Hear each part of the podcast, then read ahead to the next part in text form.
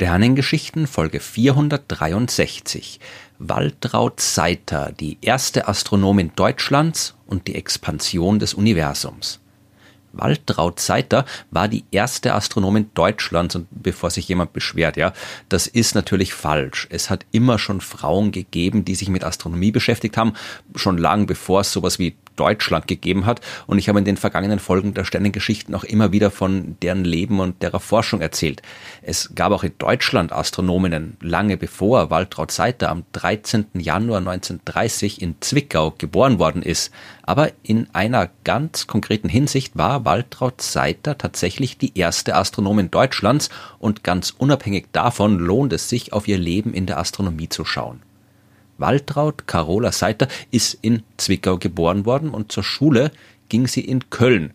Dort hat sie unter anderem als Straßenbahnschaffnerin gearbeitet, als technische Zeichnerin auch, vermutlich äh, inspiriert äh, von der Arbeit ihres Vaters. Der war Ingenieur bei den Horchwerken, einem Autohersteller, den man heute als Audi kennt.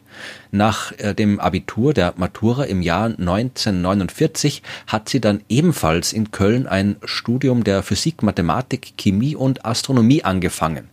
Ein paar Jahre später hat sie ihr Studium dann in Massachusetts fortgeführt, mit einem Stipendium, mit dem sie in die USA gehen konnte. Und dort hat sie es dann 1955 auch beendet und am Smith College in Northampton als Dozentin für Astronomie gearbeitet. Dann ging es wieder zurück nach Deutschland, nämlich ans Observatorium Hoher List der Universität in Bonn. Und dort hat sie dann ihre Doktorarbeit beendet im Jahr 1962. Dann sind ein paar Jahre als wissenschaftliche Mitarbeiterin an der Universität Bonn gefolgt und eine Gastprofessur wieder in den USA an der Vanderbilt University in Nashville, Tennessee. Äh, danach ist sie dann Professorin am Smith College geworden, da wo sie auch schon während ihrer Studienzeit gelernt und gearbeitet hat. 1975 ist sie ein weiteres Mal zurück nach Deutschland gekommen, diesmal um eine Stelle als Professorin des Astronomischen Instituts der Uni Münster anzunehmen, wo sie auch gleichzeitig die Direktorin geworden ist. Und so weit klingt es alles nach einer normalen, erfolgreichen Karriere in der Astronomie, was auch stimmt, mit einer Ausnahme. Denn ganz und gar nicht normal an Waltraud Zeiters Lebenslauf war die Tatsache, dass es bis 1975 keine Frau in Deutschland gegeben hat, die einen Lehrstuhl für Astronomie bekommen hat. Seiter war die erste Professorin für Astronomie in Deutschland. Es ist ein bisschen peinlich, dass es bis zur Mitte der 1970er Jahre gedauert hat, bevor man einer Frau so eine Stellung zugestanden hat. Aber immerhin hat Seiter ihre Professur bekommen und das alles andere als unverdient. Zu Beginn ihrer wissenschaftlichen Karriere hat sich Seiter vor allem mit den spektroskopischen Eigenschaften der Sterne, also der Analyse ihres Lichts beschäftigt. Ja? Und daraus kann man zum Beispiel herausfinden, aus was so ein Stern besteht, wie weit er entfernt ist oder wie schnell er sich bewegt. Ziemlich bald hat sich ihr Forschungsschwerpunkt aber auf Novae, Supernovae und andere Arten eruptiver Sterne verlagert. So nennt man alle Arten von astronomischen Phänomenen, bei denen ein Stern seine Helligkeit in kurzer Zeit sehr dramatisch verändert. Der bekannteste Fall ist sicherlich die Supernova. Da explodiert ein großer Stern am Ende seines Lebens und leuchtet für kurze Zeit dabei so hell wie all die Milliarden Sterne einer Galaxie zusammen. Eine Nova, die ist, äh, wie der Name andeutet, so ähnlich, nur nicht so super. Dafür braucht man zwei Sterne. Einen kleinen Stern, der sein Leben schon beendet hat und zu einem weißen Zwerg geworden ist dem also das passiert ist, was unserer Sonne in ein paar Milliarden Jahren passieren wird. Wenn die Sonne ihren Brennstoff im Inneren verbraucht hat und die Kernfusion dort langsam zum Erliegen kommt, dann wird sie zuerst ihre äußeren Atmosphärenschichten ins All hinaus pusten. Und dann bleibt nur der innere Rest übrig, eine Kugel aus extrem verdichtetem Gas, so groß wie die Erde. Das ist ein weißer Zwerg und dort findet keine Kernfusion mehr statt der liegt einfach nur noch rum und kühlt aus.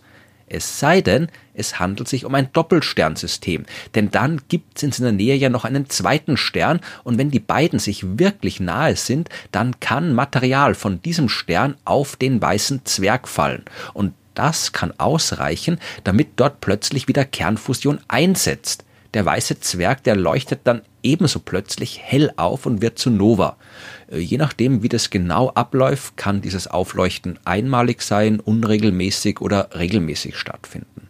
Diese Novae und Supernovae, die sind für sich genommen schon sehr spannende Phänomene und verraten uns viel darüber, wie Sterne funktionieren.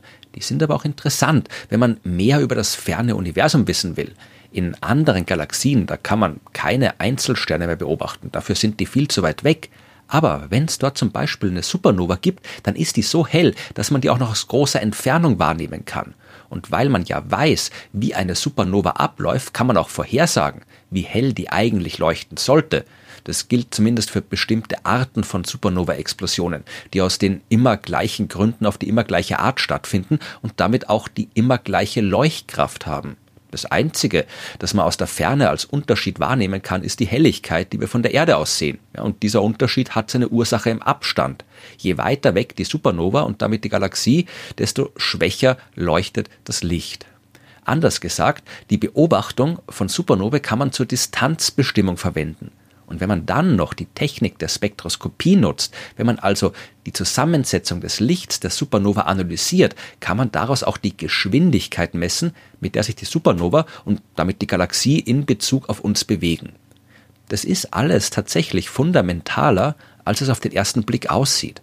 Wir wissen ja seit den 1920er Jahren, dass sich das Universum ausdehnt.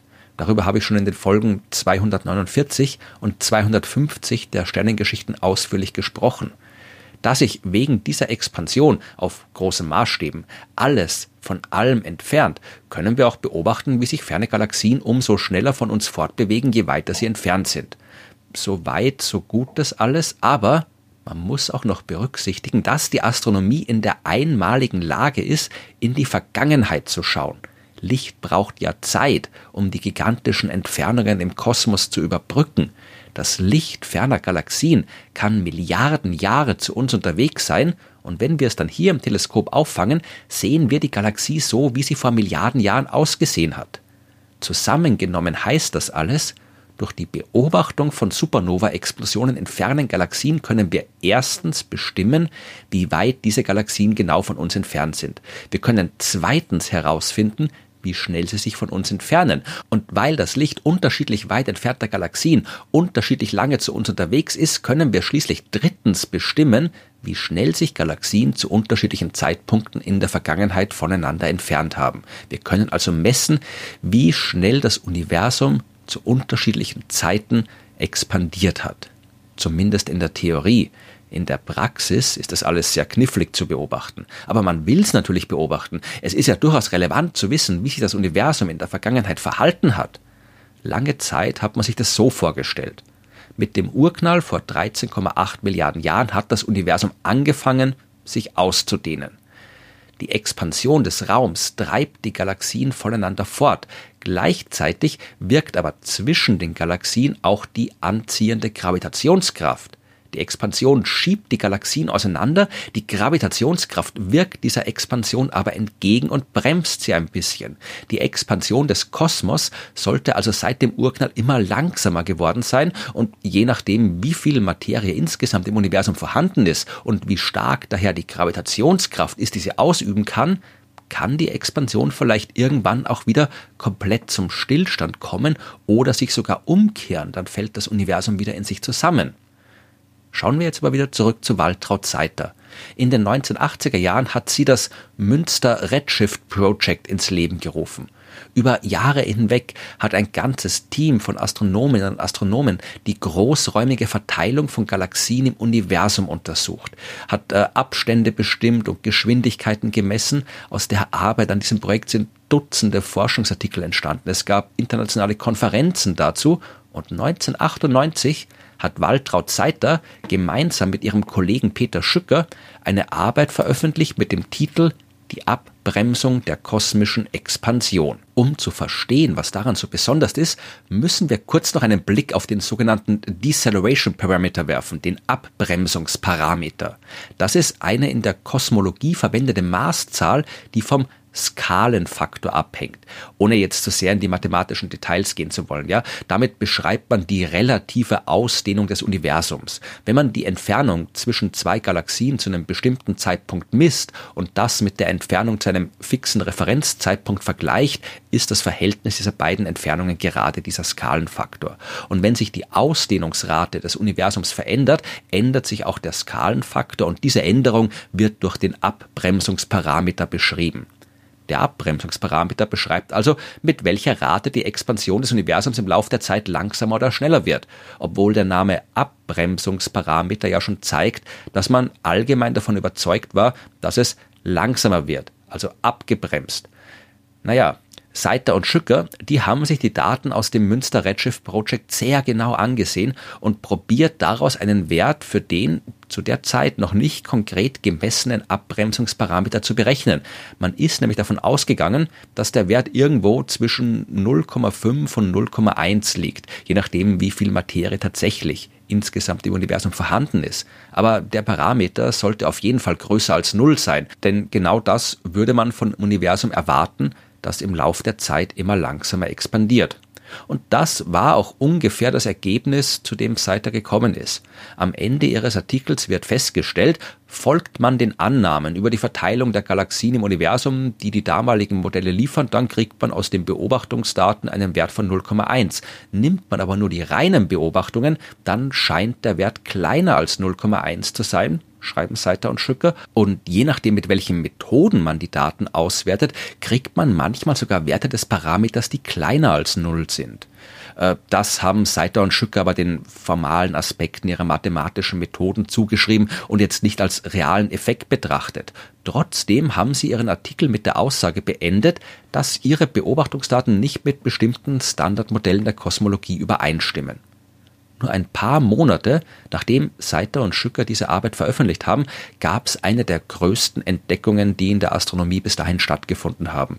Zwei internationale Forschungsteams haben unabhängig voneinander ebenfalls Supernova-Explosionen in fernen Galaxien beobachtet und mit Methoden, die sehr viel genauere Aussagen zugelassen haben als in der Arbeit von Seiter und Schücker.